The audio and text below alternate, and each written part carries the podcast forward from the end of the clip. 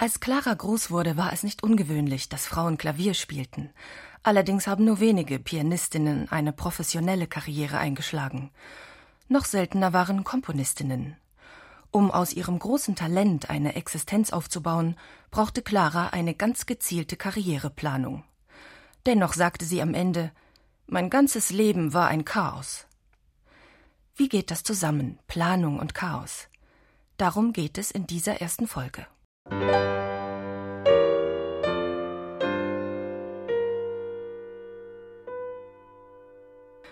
Schon früh baut ihr Vater durch gezieltes Netzwerken und Merchandising ein besonderes Image auf. Sie erscheint in weißes Musselin gehüllt als zartes, engelhaftes Wesen mit dem melancholischen Blick, das die Erwartungen erfüllt und mit ihren virtuosen Kunststückchen beeindruckt. Aus einer Mischung aus den Stärken ihres Charakters und den Erwartungen ihrer Zeit schafft sie ein idealisiertes Bild, das der Musikmarkt liebt. Am Rande der Konzerte werden Lithografien mit ihrem Porträt verkauft und sie werden Zeitschriften beigelegt. Claras Vater, Friedrich Wieck, hatte sie gezielt für ihre virtuosen Laufbahn erzogen. Und plötzlich bricht das Chaos ein. In Gestalt von Robert Schumann. Erst in der Ehe kann Clara wieder Ordnung und Planung finden und nimmt ihr Schicksal selbst in die Hand. Dann wieder Chaos. Robert wird krank und versucht sich umzubringen. Clara handelt. Als ihr Mann in der Heilanstalt ist, greift sie nicht auf das Ersparte zurück. Sie verdient Geld, damit er es gut hat, wenn er zurückkommt und weiter frei komponieren kann. Das ist ihr Anliegen. Als er stirbt, ist sie geschockt und handelt. Fährt zur Kur mit Brahms und zweien ihrer Kinder und fängt neu an.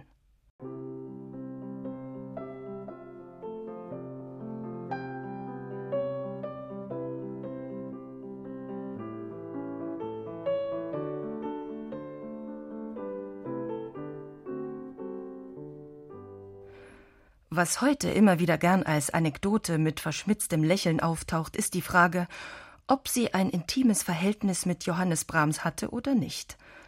Aber mal ehrlich, wen interessiert das wirklich? Die eigentlich spannende Frage ist doch, wie hat sie als Virtuosin mit ihren sieben Kindern die Krankheit und den Tod ihres Mannes überlebt? Wie hat sie die Situation in den Griff bekommen, mental und wirtschaftlich?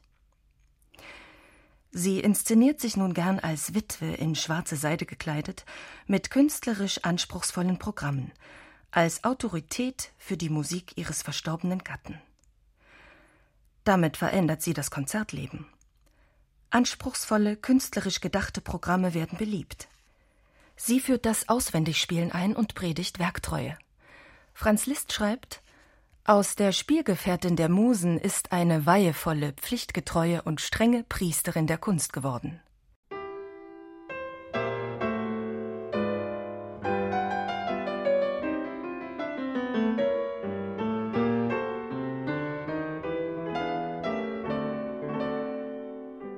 Sie wird frenetisch gefeiert. Schülerinnen und Schüler aus ganz Europa kommen zu ihrem Unterricht nach Frankfurt. Dort bekommt sie eine Stelle als Pianistin, die ganz nach ihren Vorstellungen geschaffen wird. Sie bricht damit jedoch nicht direkt eine Lanze für die Gleichstellung der Frau als Professorin, sie wird als Mann behandelt. Ihren Kindern ermöglicht sie eine gute Ausbildung und gibt ihnen alles dafür notwendige Materielle.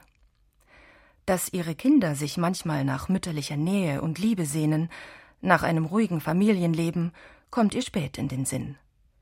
Reißt euch zusammen, schreibt sie ihnen, so wie sie selbst lernen musste, sich zusammenzureißen. Und dann kauft sie doch ein Haus in Lichtental bei Baden-Baden, wo sie sich wenigstens in den Sommermonaten treffen im Kreis von Freunden.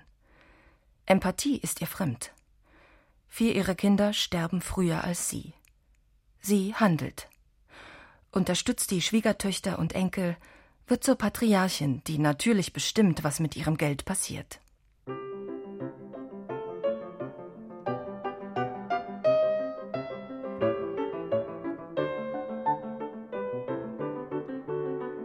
Wir können beobachten, was es bedeutet, konsequent der Stimme des Herzens, dem eigenen Talent zu dienen. Clara Schumann hätte sich verschiedentlich der äußeren Situation anpassen und sich klein machen können. Sie hätte sich auf die ihr vermeintlich zugewiesene Rolle als Ehefrau, Mutter oder später als Klavierlehrerin beschränken und so ihr Geld verdienen können.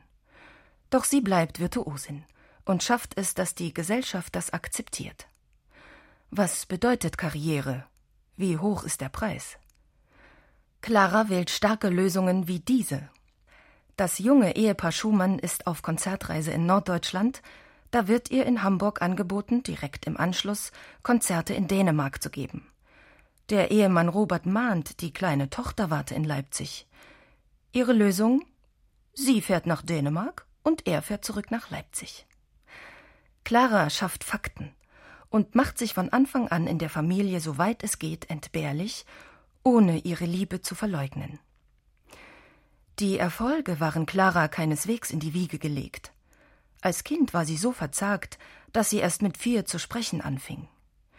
Wie sie zum Wunderkind wurde und welche Strapazen sie damit auf sich nahm, hören Sie in der zweiten Folge von Alles Clara.